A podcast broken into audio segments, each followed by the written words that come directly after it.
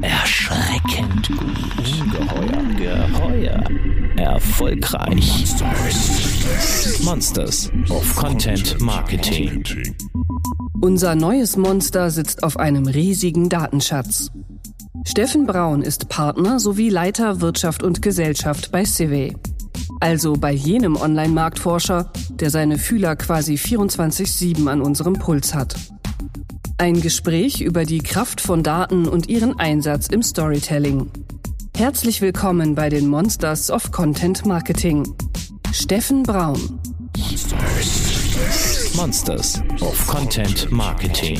Ein Podcast mit Podcast von Fischer Appelt. Ja, hallo Steffen. Schön, dass du rübergekommen bist in unserem Berliner Studio.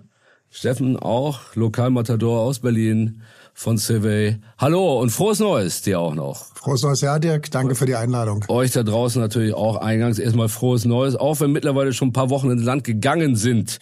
Steffen, ihr befragt ja eigentlich, kann man sagen, 24 Stunden an sieben Tagen der Woche die Nation zu allem, was auch nur halbwegs wissenswert ist.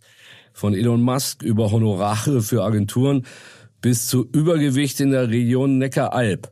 Kompakt zusammengefasst, äh, wie ist der Zustand der Republik? In diesen Zeiten, in diesen doch so schwierigen Zeiten, wie man immer sagt. Das musst du als Leiter Wirtschaft und Gesellschaft bei Silver ja am besten wissen eigentlich. Ja, also die Stimmung war schon mal besser, äh, überraschenderweise. Wir haben eine Frage, die nehme ich immer ganz gern dafür, und das ist so, schildern Sie Ihren aktuellen Gefühlszustand? Und das fragen wir seit ein paar Jahren dauerhaft die Menschen. Und tatsächlich ist die negativen Attribute, also Wut, Unsicherheit, solche Sachen, sind auf einem Hoch, was wir bisher noch nicht haben. Die positiven Sachen, also Zuversicht, Glück, sind negativ. Wir sehen allerdings auch so die letzten sechs bis acht Wochen im alten Jahr sehen wir so ein Plateau erreicht. Also wenn alles gut ist, dann haben wir den Bodensatz erreicht und es geht wieder langsam hoch. Das wird ganz spannend zu sehen sein jetzt die nächsten Wochen. Wohin geht die Laune der Menschen? Gleiches gilt für alle Konsummeinungen und, und Konsumverhalten der Menschen. Auch das ist wirklich unten. Woher das kommt, wisst ihr natürlich auch besser als jeder andere. Sind das die globalen Krisen, über die wir täglich berichten und sprechen? Oder kommt da noch mehr dazu? Also Grundsätzlich ist immer so, was die Menschen am meisten betrifft, ist das, was direkt ans persönliche Leben rangeht. Also wir haben gesehen, wie stark die Pandemie an die Menschen rangegangen ist. Und jetzt ist, ist es die Inflation. Also es ist die Teuerung der Preise, ein Stück weit noch wirtschaftliche Unsicherheit, die Energiepreise, die Lebensmittelpreise. Das ist das, was die Menschen wirklich betrifft und was wirklich auf die Stimmung drückt. Ja, und zum ersten Mal halt diese Auswirkung deutlich stärker als früher aufs äh, Konsumverhalten. Also Stimmung, und ähm, Konsum, du hast jetzt ja gesagt, auf einem Low. Das ist natürlich eine neue Situation gegenüber früheren Zeiten, wo die Stimmung vielleicht auch schon im Sinkflug war. Ne?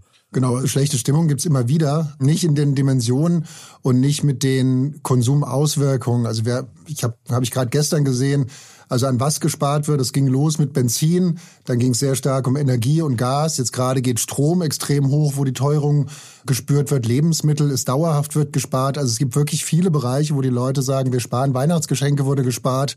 Eigentlich fast alles. Eigentlich fast alles. Und das ist natürlich keine gute Nachricht für alle, die Dinge verkaufen und auf den Konsum des Landes angewiesen sind. Schauen wir mal, wie es in der Urlaubssaison wird. Gut, wir machen uns jetzt aber daran, die Stimmung etwas zu heben und werden da konstruktiv, äh, wenn es um Civic geht. Klär doch bitte eingangs mal ähm, die Leute auf, die sich mit Marktforschung nicht so auskennen. Und wir behandeln das Thema hier in dem Podcast zum ersten Mal eigentlich, ähm, oder zum ersten Mal langer Zeit. Ja, gab's schon mal, aber länger her. Woher kommt der Name? Wie setzt er sich zusammen?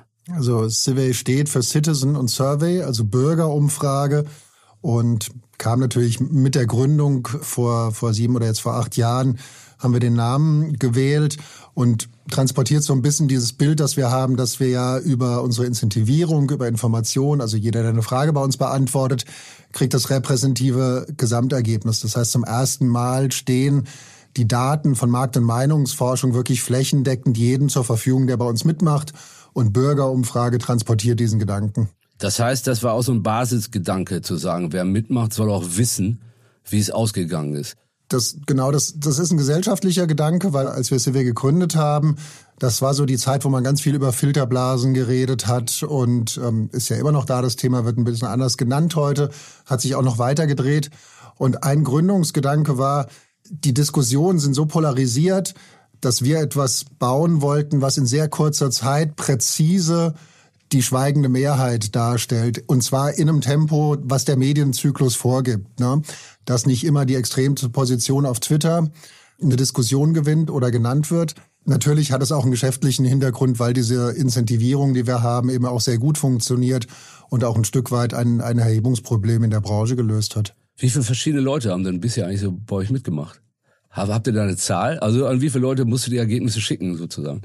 Also von den Leuten, die bei uns abstimmen, haben wir ungefähr eine Million Menschen pro Monat, die aktiv sind und die verifiziert sind, die regelmäßig mitmachen. Die Zahl ist auch jetzt über einen längeren Zeitraum schon relativ stabil. Wenn man es insgesamt bei einzelnen Stimmabgaben nimmt, dann ist es über eine Milliarde Stimmen, die jetzt seit Gründung des Unternehmens bei uns abgegeben wurden. Also wirklich eine hohe Zahl. Das sind wirklich einzelne Stimmen auf einzelne Fragen. Mhm. Du bist schon zu eurem Gedanken, der dahinter steckt, dieses Gesellschaftliche gegangen. Was ist so das Gesamtrevolutionäre auch beim Ablauf von euch gegenüber anderen Anbietern? Es gibt ja einige, auch einige bekannte Marken auf eurem Feld. Was ist das Revolutionäre sozusagen an, an CW über diesen Anspruch, den man da hat, hinaus? Ja, ich, ich sage immer so, unser, unser Glück war, dass wir eben vor sieben Jahren mit einer Förderung von der Investitionsbank Berlin, die uns erstmal ein, zwei Jahre auch freien Arten verschafft hat, auf dem weißen Blatt Papier anfangen konnten, uns fragen konnten, wie funktioniert das heute und fällt uns was ein, was man anders oder besser machen kann, ohne irgendeinen Ballast zu haben. Und da sind zwei Sachen rausgekommen, die wir anders machen. Das eine hatte ich schon angesprochen, das ist die Incentivierung über Information. Im Standard, jedes andere Online-Panel gibt den Leuten Geld, damit sie abstimmen oder Gutscheine. Bei uns ist es eben so, dass man eine Information kriegt, also man kriegt das Ergebnis, wenn man mitmacht. Und das sorgt im Kern dafür, dass wir auch andere Leute in unser Panel reinkriegen, die sich eben nicht beteiligen, wenn es kleine Geldbeträge gibt. Sprich, auch besser verdienende, auch höher gebildete Menschen, ne? die wir da im Panel haben. Das hat also da einen großen Vorteil. Das Zweite ist, der Rekrutierungsweg über diese Medienpartner, die wir haben, so der bekannteste davon ist der Spiegel. Das sind aber über 40 Redaktionen momentan, wo wir unsere Panelisten und Panelistinnen eben rekrutieren und auch unsere Umfragen ausspielen. Das sind so die Sachen, die neu sind, die dafür gesorgt haben, dass wir eine sehr hohe Reichweite haben und dass wir was entwickelt haben. Das heißt, klassische Kunden, Kunden nenne ich es mal, oder mit, Mitmachende ja. bei so Befragungen waren auch häufig Leute, die das so ein bisschen aus monetären und eigenem Antrieb gemacht haben. Na, das sind die Leute, die die Fragen beantworten, ja, ne? Also ja. die, die Panelisten, also genau. die, die Menschen, die dann die Fragen ausgespielt kriegen, ne? Und die sind eben in der Klassik, also entweder früher wurden sie übers Telefon angerufen, ne? dann hat man gar nichts bekommen, sondern das war staatsbürgerliche Verantwortung damit zu machen. Oder auf der Straße angequatscht, ne? Auf der Straße angequatscht, so. Und das wird halt immer schwerer, weil wer macht dann auch mit? Man kriegt nichts dafür. Also kriegen die Leute Geld. So, wer macht viele Umfragen für kleines Geld, ist auch ein sehr spezieller Ausschnitt der Gesellschaft.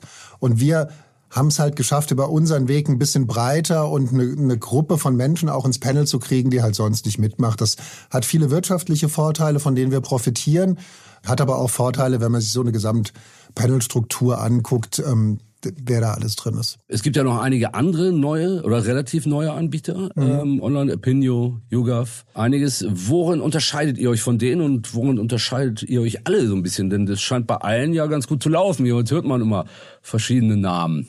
Also Opinio und YouGov hast du jetzt genannt, gibt natürlich noch ein paar andere. Das ist auch Online-Markt- und Meinungsforschung. Ich glaube, den ersten Unterschied, den habe ich jetzt schon genannt, dass eben die Panel finanziell incentiviert sind von Apinio und von YouGov. YouGov kann man, glaube ich, noch am ehesten mit uns vergleichen, weil die auch ein eigenes Panel haben, ein eigenes Ökosystem, ähm, wie wir das machen. Was wir auch nicht machen im Vergleich zu allen anderen, ist Daten zukaufen. Also es gibt viele Panel oder viele Anbieter, die, wenn sie über das eigene Panel eine Zielgruppe nicht erreichen, also sagen, ja, ich kaufe mir hier und da und da noch was dazu. Ich verkaufe auch mein eigenes Panel. Daran glauben wir nicht. Wir glauben halt an unser eigenes geschlossenes Ökosystem, größtmögliche Kontrolle, größtmögliche Qualität. Das ist unser Ansatz. Heißt aber nicht, dass andere nicht auch einen guten Job machen. Wie kann man so eine große Gruppe kontrollieren? Größtmögliche Kontrolle. Es sind ja doch äh, eine Milliarde Stimmabgaben, eine Million im Monat. Stell ich mir etwas schwierig vor als Laie. Ist richtig, aber der, das ist halt der Vorteil von einem digitalen System, dass du eben die Panelisten und Panelistinnen über einen längeren Zeitraum beobachten kannst, das Stimmverhalten beobachten kannst, kannst gucken, ist das plausibel, kannst die Profile aufbauen und dann kannst du natürlich da schon Verzerrungen aus der Grundgesamtheit überhaupt erstmal rauslesen und natürlich auch in der Stimmabgabe. Und das ist im Grunde der, der Kernvorteil gegen alles Analoge, was in der Meinungsforschung gemacht wird, dass du die Leute, die du befragst, über einen längeren Zeitraum beobachtest und kennst. Ich darf noch mal darauf hinweisen, hatten wir im Vorgespräch das Thema, der liebe Steffen möchte darauf hinweisen, dass Opinory wiederum nichts mit CW zu tun hat. Das sind die Kolleginnen und Kollegen, hatten wir auch schon hier im Podcast vor langer Zeit, mit dem Tachometer. Ja, nicht CW, Opinory. Also merkt's euch, haben wir das Problem auch erledigt. Was CW dagegen macht, oder betreibt, ist das größte Online-Access-Panel Deutschlands. Was ist das? Einfach eine große Umfrage, wo ich online teilnehmen will oder steckt da mehr dahinter? Naja, Online Access Panel heißt erstmal, dass man ein Panel hat, an das man Fragen ausspielen kann. Die Zahl habe ich schon genannt. Wir haben eine Million Menschen, die sich da monatlich beteiligen, die auch verifiziert sind. Das heißt, wir haben alle Soziodemografiker. Wir wissen, dass die uns nicht anlügen. Wir wissen, dass das Menschen sind und keine Bots.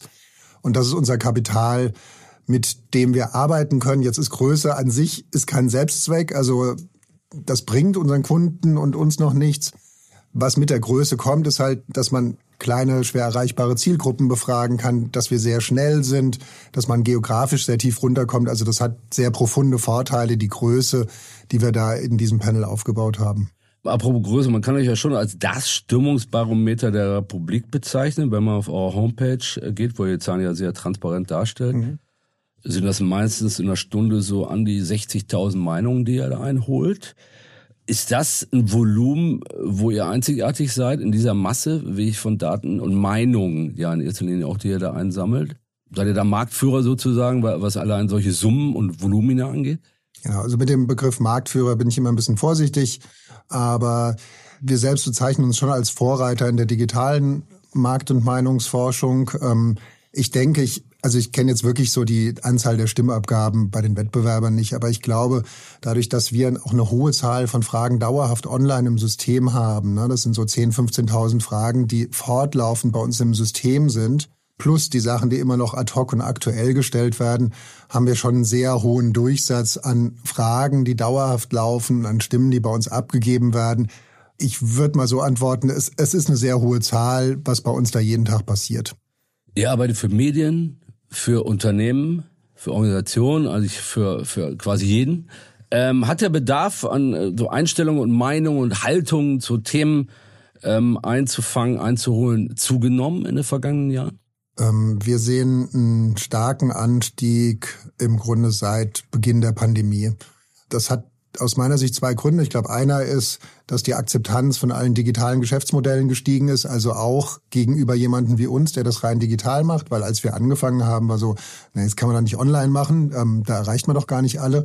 Das ist vollkommen weggegangen, weil man sieht, okay, online ist einfach der Kanal, wo man die Leute am besten erwischt. Das zweite hat sich ja auch mit uns zu tun, dadurch, dass wir eben in Echtzeit Ergebnisse ausspielen sind wir in der Lage, dieses sehr volatile Verhalten der Menschen momentan sehr präzise abzubilden. Ne? Also nimm Corona und dieses sehr wechselhafte Verhalten, Maske ist gut, Maske ist schlecht, ich lasse mich impfen, ich lasse mich nicht impfen. Das alles haben wir in Echtzeitkurven zusammengetragen und abgebildet. Nimm das Konsumverhalten jetzt im Bereich Lebensmittelkauf an. Was wird gespart? Was heißt das für mein Marketing? Welche Produkte muss ich nach vorne schieben? Auch da ist ein großer Bedarf plus diese Transformation, die halt diese gestapelten Krisen da nach sich ziehen. Auch da ist ja immer eine hohe Unsicherheit. Am Ende ist immer so, wenn es viel Unsicherheit gibt, kommt man zu uns oder zu jemand anders mhm. und sagt, hilf mir mal, ein bisschen Licht ins Dunkel zu bringen. Also Krisen zu verstehen und zu verarbeiten. Ja, und richtig zu handeln in der Krise mhm. und auch auf sich zu fahren, weil es gibt ja niemanden, der sagen kann, tu das jetzt hier mhm. und du bist fünf Jahre safe, weil mhm. man weiß ja noch gar nicht, was dieses Jahr passiert. Ne? Und was wir halt können, können sagen, okay, wir gucken in Echtzeit jetzt in die Kernsachen, die für dich relevant sind, rein und geben dir eine Indikation, bist du auf dem richtigen Weg oder musst du kurzfristig auch deinen Kurs ändern. Ne? Und das ist, glaube ich, schon eine Stärke mit uns und von uns. Und das ist was, was die Kunden jetzt gerade sehr stark brauchen. Ihr seid sehr, sehr schnell, Echtzeit. Kommen wir gleich noch zu, wie das abläuft bei euch, um mal zu skizzieren für all jene, die jetzt auf die Idee kommen, eine kleine Umfrage in Auftrag zu geben. Aber seid ihr auch präzise oder anders gefragt? Wir kennen ja diese Phänomene, dass Menschen bei solchen Umfragen dann anders äh, entscheiden oder abstimmen, als sie es wirklich tun. Wie hoch ist denn bei euch die Fehlerquelle? Ist sie so auf dem gängigen Niveau oder ist es bei euch geringer oder weniger? Wie, wie präzise könnt ihr da im Vergleich auch zu anderen Anbietern ermitteln? Ja, also Das ist ja ein ganz wichtiges Thema. Also wie genau ist es? Es gibt erstmal gibt es natürlich bei uns auch den statistischen Fehler. Der liegt bei uns nie unter 2,5 Prozent. Das heißt, jedes Ergebnis, was wir rausgeben, kann 2,5 Prozent drüber oder drunter liegen. Ne? Das heißt, du hast da schon eine gewisse Schwankungsbreite. Das Zweite ist, um uns selbst quasi zu checken und auch zu gucken, wie gut sind wir, verfolgen wir schon seit langem ähm, immer die Sonntagsfragen. Also unsere letzte Sonntagsfrage versus das amtliche Endergebnis, gucken uns die Abweichungen an und gucken, wie präzise lagen wir eben dann drei, vier, fünf Tage vorm Wahltag. Da haben wir einen sehr, sehr guten Track Record. Jetzt bei der Bundestagswahl waren wir Zweiter von zehn Instituten. Das monitoren wir. Das ist auch in der Branche eine akzeptierte Metrik. Da sind wir sehr, sehr gut unterwegs, haben aber auch immer den Anspruch, immer besser zu werden. Ihr habt seit 2016 äh, die doch eine sehr große Menge von 30.000 Fragen gestellt. Was waren die allererste? Weißt du es noch? Äh, weiß ich, weil ich die immer noch äh, relativ häufig raushole. Das ist die Bundessonntagsfrage. Das ist die Nummer Ein Klassiker eins. eigentlich. Ja, das ist die Nummer eins. Heißt auch bei uns die Nummer eins. Hat auch, also alle Fragen sind durchnummeriert und wenn du die eins angibst und weißt, wo du es hinschreiben musst, dann kommt die. Und das ist so ja dann auch äh, aufgrund der Langlebigkeit und der übergreifenden Mainstreamigkeit des Themas ähm, eure erfolgreichste oder gab es da eine ganz spezielle Frage, Umfrage, an die du dich erinnern kannst, die medial eingeschlagen ist, äh, was du vielleicht auch gar nicht erwartet hattest? Naja, ich, die Sonntagsfrage ist natürlich eine, die viel zitiert wird. Ich glaube, die, also im, im Wo ihr aber auch ja viel Konkurrenz habt. Also, ne? Genau, die, die ja, gibt's, die gibt's von vielen. Das ist auch im politischen Betrieb tatsächlich, also ein Teil unserer Arbeit ist ja auch politisch, ist beileibe nicht der größte, aber was wir schon sehen, auch in der Politik, die Sonntagsfrage ist auch bei den Leuten, die sich ernsthaft damit beschäftigen, nicht das Thema, wo die sagen, ich gucke nur da drauf, weil das ist immer eine Aufnahme und sie erklärt ja auch nicht, warum stehe ich da. Das heißt, im Grunde ist das nur so eine Indikation, was denken die Menschen gerade, ist wichtig und ist, glaube ich, vor allem wichtig über den medialen Druck, der darüber aufgebaut wird, auf Parteien, auf Kandidaten und Kandidatinnen. und dieses simpel und plakativ. Genau. Also ihr seid zwei Prozent hoch, ihr steht jetzt unter, ihr steht jetzt über, das versteht jeder und äh, es geht hoch oder runter, ist, ist ja dann auch wichtig. Aber wir haben so viele Fragen gestellt. Also ich erinnere mich an eine, das ist immer so ein Ding, also da hat jemand wirklich eine, eine einzelne Frage gekauft und es ging ums Thema Scheidungen, Scheidungen bei Corona und ob das hochgeht. Und er hat wirklich mit minimalstem Geldeinsatz ein unglaubliches Medienecho ausgelöst, was einmal quer durch alles durchgelaufen ist. Wo ich sage, Respekt für einen äh, dreistelligen Betrag hat er also eine Reichweite gebaut, wo du sonst also ähm, viel Geld in die Hand nehmen musst. Das fand ich recht beeindruckend. Ansonsten Aber freue was wurde da gefragt? Erstmal, äh, Leute, ihr hört, dreistelliger Betrag, also immer ran ans CV. Äh, ja, fünf Minuten Fame ist garantiert. Ähm, was war die Frage? Weil Scheidung kann ich ja äh, behördlich abrufen und die Fakten nachsehen, ob man sie scheiden lassen will.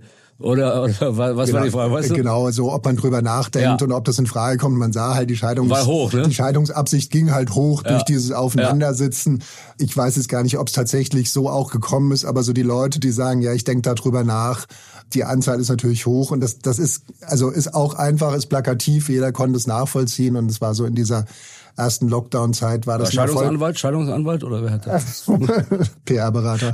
Ach so, gut. ähm, also genau, und ich glaube, das ist, also weil du jetzt auch gesagt hast, Leute, ihr hört's, du, du brauchst natürlich äh, bei, bei diesem Content-Thema, um das zu platzieren, du brauchst immer ein bisschen Glück, du brauchst den richtigen Moment, du brauchst ein bisschen Riecher für das, was läuft.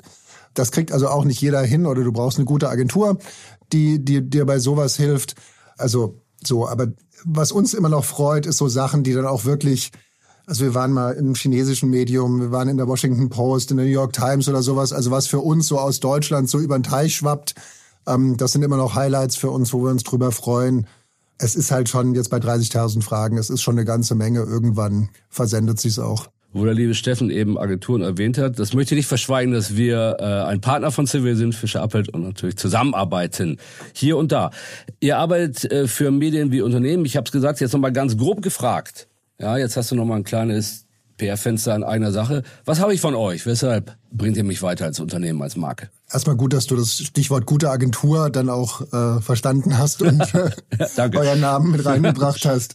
Also wenn wir jetzt auf die Unternehmensseite gucken, wir, wir unterteilen immer ein bisschen in Kommunikation, in Marketing oder in Marktforschungspersonas.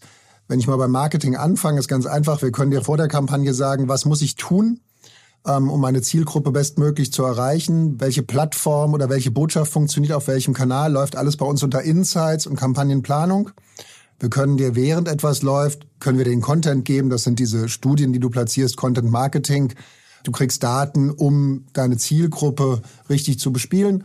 Und wir können dir danach sagen, ob die Kommunikation und die Maßnahmen, die du treibst, ob das funktioniert und wo du optimieren kannst und das auch in Echtzeit.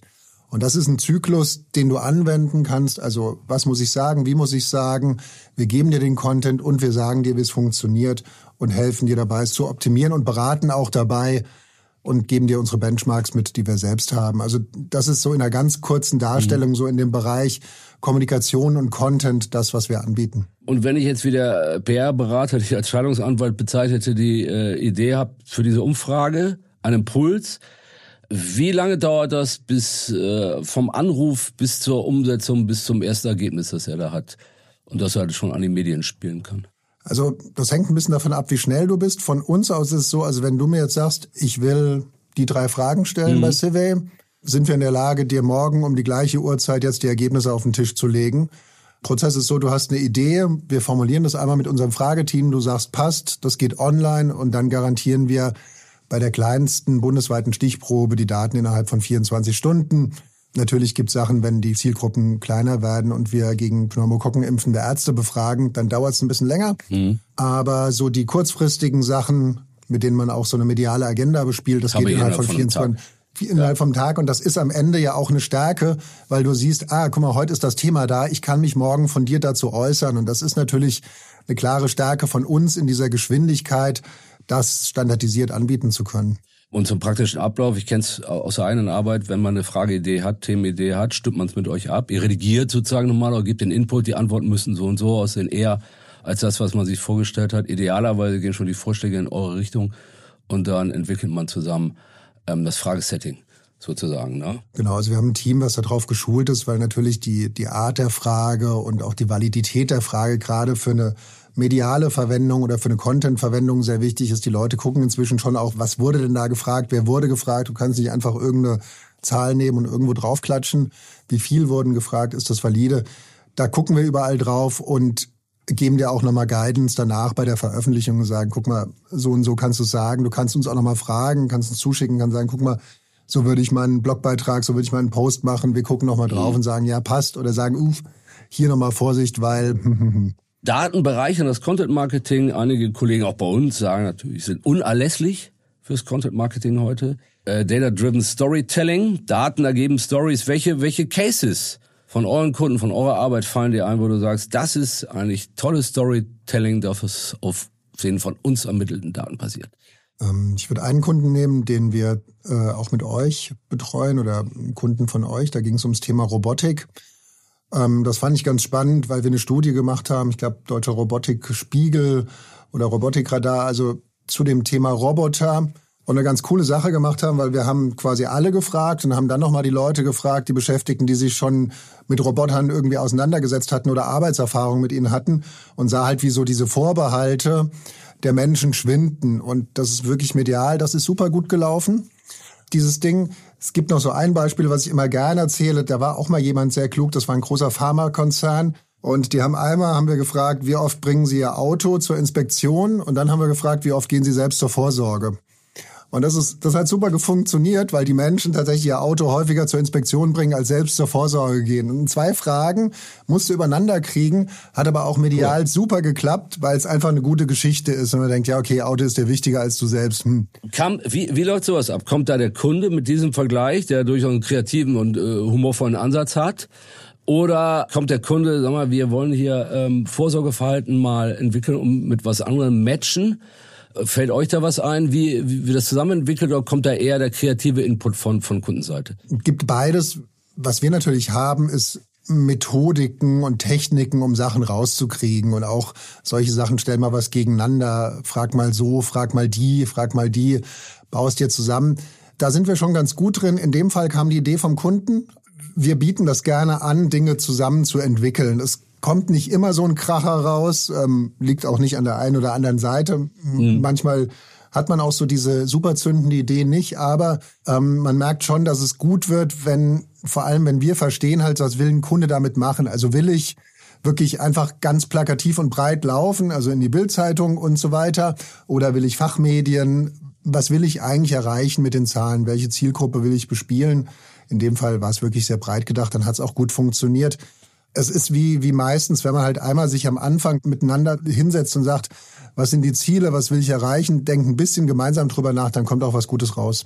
Du hast gesagt, Bildzeitung und andere Medien. CV ist ja mittlerweile eine Marke und ist ja auch wichtig für eine, für eine Umfrage, eine Marke wie, sage ich mal, Forsa, wir haben schon erwähnt. Auf die Medien natürlich schauen und sagen, okay, CV kann man greifen. Wie oft? Ihr habt ja auch Clipping Services, nehme ich an, weil was CV-Umfragen angeht, Kunden auch, aber CV selber auf. Wie oft taucht der im Monat in Medien auf? Hast du da auch da irgendwelche Zahlen parat, kannst du sagen? Das ist bei uns ja, also dadurch, dass ja die Medien, mit denen wir zusammenarbeiten, uns auch nutzen. Ja, ne? okay.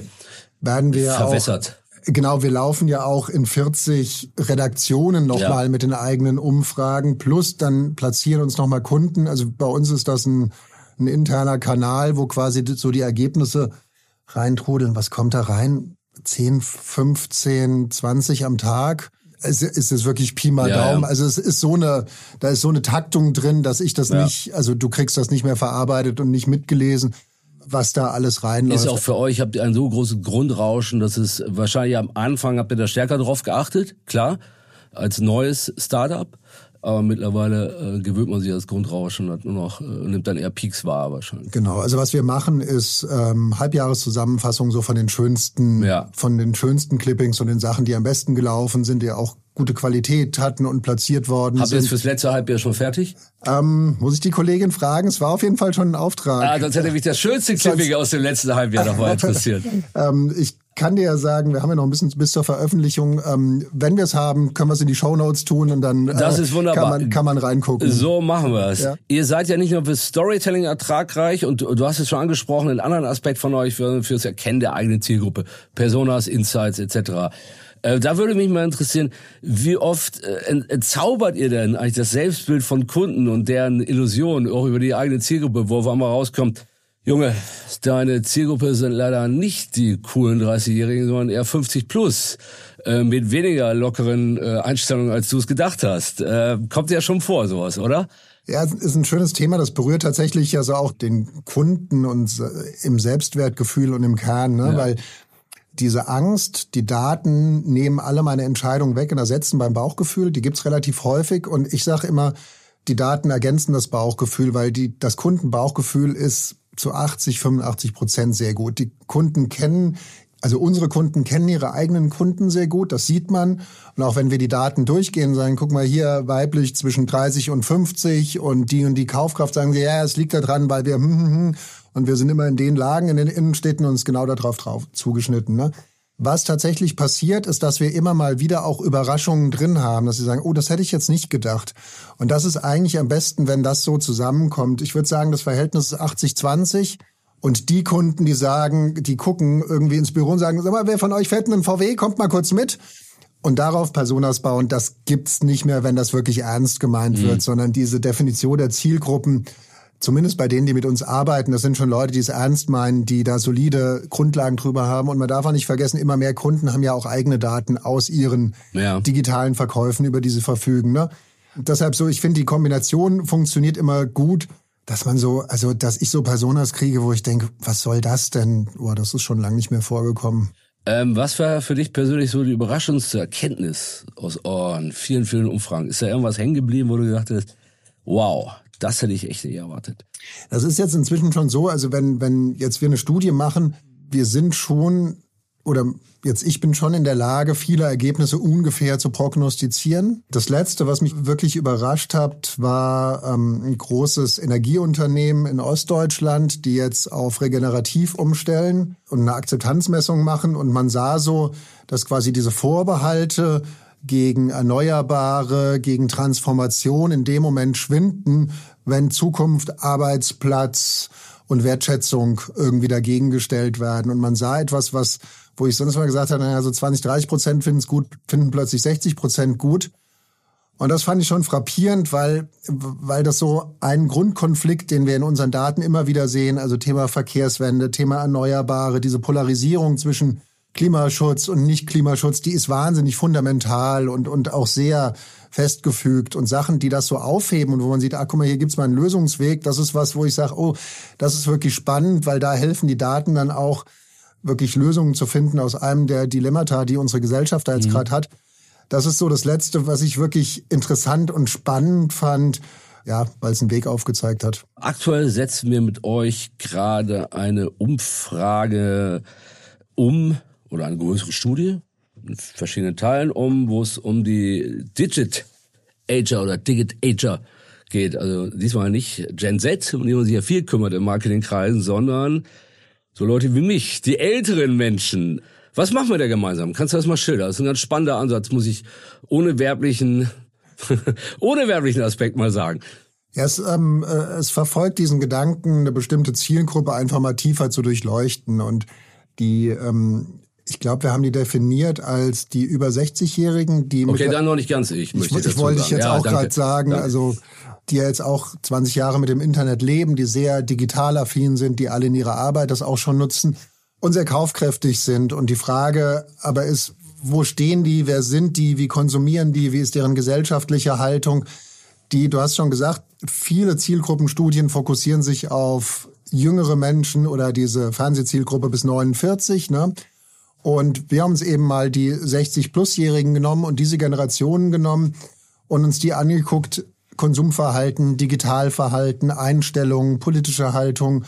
Wie sind die und wie geht man als Unternehmen mit denen als Zielgruppe um und, und welche Knöpfe muss man auch drücken, um mit denen gut klarzukommen und die als Kunden und Kundinnen zu gewinnen? Und das sind jetzt, ist glaube ich am Anfang noch die Studie und wird jetzt, nimmt jetzt Fahrt auf, kann man, glaube ich. Genau, die wird demnächst veröffentlicht und dann wird es da auch Kommunikation zu geben und ich weiß gar nicht, wie intensiv ihr das nutzt, aber das ist natürlich eine Blaupause für eine bestimmte Art von Kunden zu sagen, ja, diese Art von Kunden verstehen wir und wir wissen auch, wie man Kommunikation für die macht.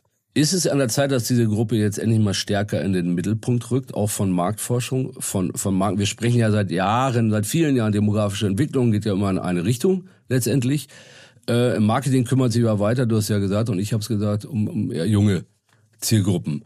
Ist das was, was auch für Marktforscher wie euch äh, zukünftig interessanter sein wird? Ganz einfach aus einem gewissen Zwang auch heraus, weil der Bevölkerungsanteil einfach immer mehr wächst.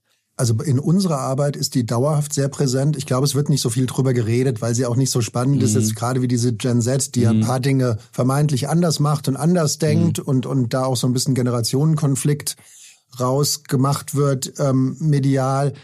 In der Wahlforschung sind die immer super präsent, weil das einfach eine große Gruppe ist. Mhm. Das ist einfach prozentual und die wächst. Die Leute werden älter, sie werden digital affiner. Da gibt's viel Vermögen, da sind viele dabei, die jetzt auch was geerbt haben und über Geld verfügen. Ne? Das ist also eine sehr kaufkräftige, auch sehr konsumaffine Gruppe. Jetzt, wir machen viel Automotive-Sachen ne, für die ganzen Premium-Hersteller. Das sind die Leute, die halt ja. halt auch zum Beispiel diese Autos kaufen. Ne? Und das gilt in vielen Premium-Konsumbereichen, wo wir auch aktiv sind, gilt das. Also bei uns ist die sehr präsent. Ich glaube, es ist gut, auch über die zu reden, weil sie so prägend sind am Ende für die Gesellschaft, weil natürlich, also ich meine, welche Produkte werden angeboten für die Zielgruppen, die Geld haben und das auch konsumieren wollen. Ähm, und das ist schon eine spezielle Zielgruppe auch von den, von den Einstellungen her. Du, du hast schon erwähnt, diese klassische TV-Werbungszielgruppe, 14 bis 49 ist, glaube ich. Ist die Zeit, das mal anzupassen? Das scheint mir schon lange auf dem Level zu sein. Ich denke, also von den linear schauen auch die, die untere Hälfte dieser Gruppe gar nicht mehr, oder? Das müsste man dann auch mal der, der Realität anpassen eigentlich. Also da gibt's so ein bisschen eine Schere, wenn man jetzt so in manchen Sendern quasi die Werbung sieht und dann die Zielgruppe nebendran liegt. Also 14 bis 49 sind viele Produkte nicht die Zielgruppe, die da gezeigt werden. Ich denke auch, dass es in den Sendern ähm, ist passiert und die haben natürlich ihre Sendungen und ihre Zielgruppen dafür und gerade beim linearen Fernsehen, das sind ältere Leute. Ich habe sie tatsächlich nie so ganz verstanden und wir machen auch viel Medienforschung, also wir sind da auch aktiv und forschen da tatsächlich auch breiter. Ich glaube, das hat sich irgendwann so mit immer hm. etabliert, muss man mal die Argov fragen oder wer dafür zuständig ist. Kannst du ja mal einladen. Das werden wir, wenn das Thema wieder dran ist, auf jeden Fall machen. Zum Schluss nochmal zu Civey. Erzähl noch mal kurz was zum Unternehmen. Wie viele Leute arbeiten eigentlich bei euch und was ist der Background von den Leuten? Was für verschiedene Disziplinen habt ihr auch da? Wie viele verschiedene Disziplinen machen auch bei so einer Umfrage, so einer klassischen mit? Ja, das ist tatsächlich ein, ein spannendes Thema bei uns im Unternehmen, weil wir wirklich ganz, ganz breite Hintergründe haben. Also wir sind 100 Mitarbeiter und Mitarbeiterinnen aktuell. Und die Firma ist ungefähr halb, halb geteilt. Der eine Teil ist Data Scientist, Entwicklung, Statistik. Also diejenigen, die Kommst die, du aus dem Bereich? Nee, ich komme aus dem anderen. Ich komme aus denen, die häufiger reden. Äh, ich bin Geisteswissenschaftler, also äh, studierter Politologe. Und so der, der andere Teil der Firma ist tatsächlich Medienwissenschaftler, Geisteswissenschaftler, viele Volkswirtschaftler.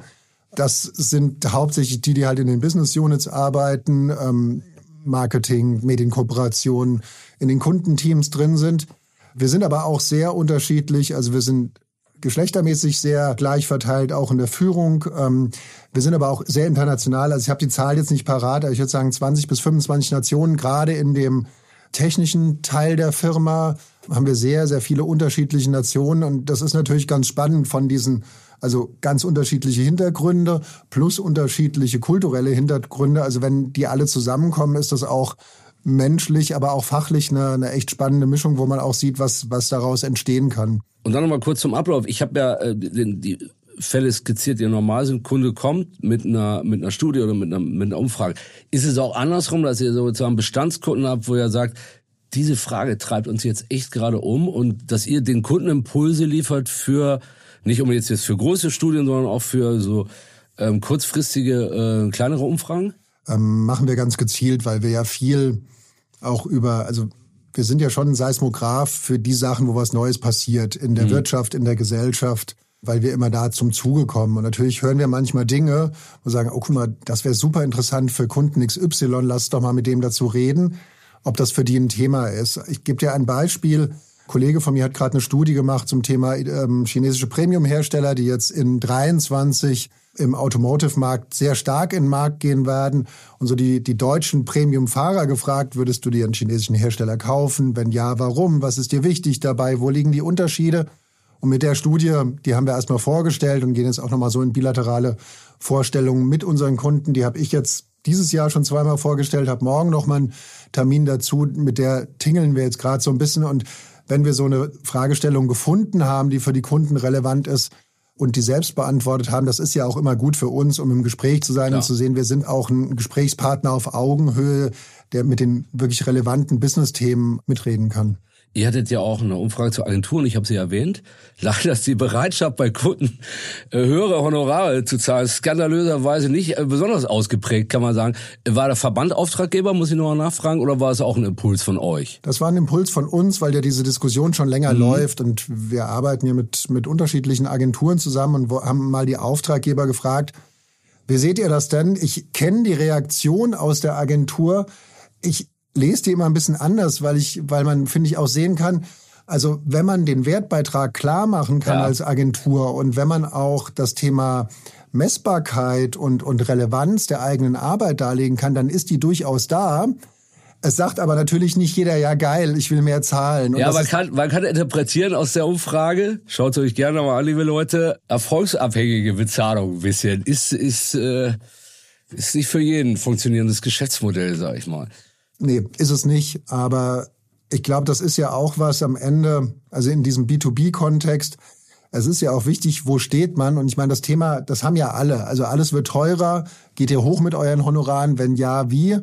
Und ich finde, die Fragestellung ist schon interessant und sich da mal ehrlich in die Augen zu gucken und zu sagen, wie liegen da die Karten? Und das bringt unser Job ja auch manchmal mit sich. Man kriegt nicht immer das raus, was alle sagen, ah ja, super. Aber dann hat man wenigstens mal was, mit dem man arbeiten kann. Und ähm, wie gesagt, ich finde, da sind sehr interessante An Ansatzpunkte drin, auf die man aufsetzen kann. Auf jeden Fall gute Erkenntnisse für uns vor den anstehenden interessanten Verhandlungen mit Kunden. Vielen Dank, dass du da warst, Steffen. Interessantes Gespräch. Liebe Leute, ich hoffe, euch hat auch so viel Spaß gemacht. Schaut aufmerksam in die Show Notes und bis zum nächsten Mal. Ciao. Dirk, danke für die Einladung. Hat mir auch Spaß gemacht. Bis zum nächsten Podcast mit Podcast. Für weitere Monsters of Content Marketing. Schaut nicht unters Bett. Schaut unter www.fischerappelt.de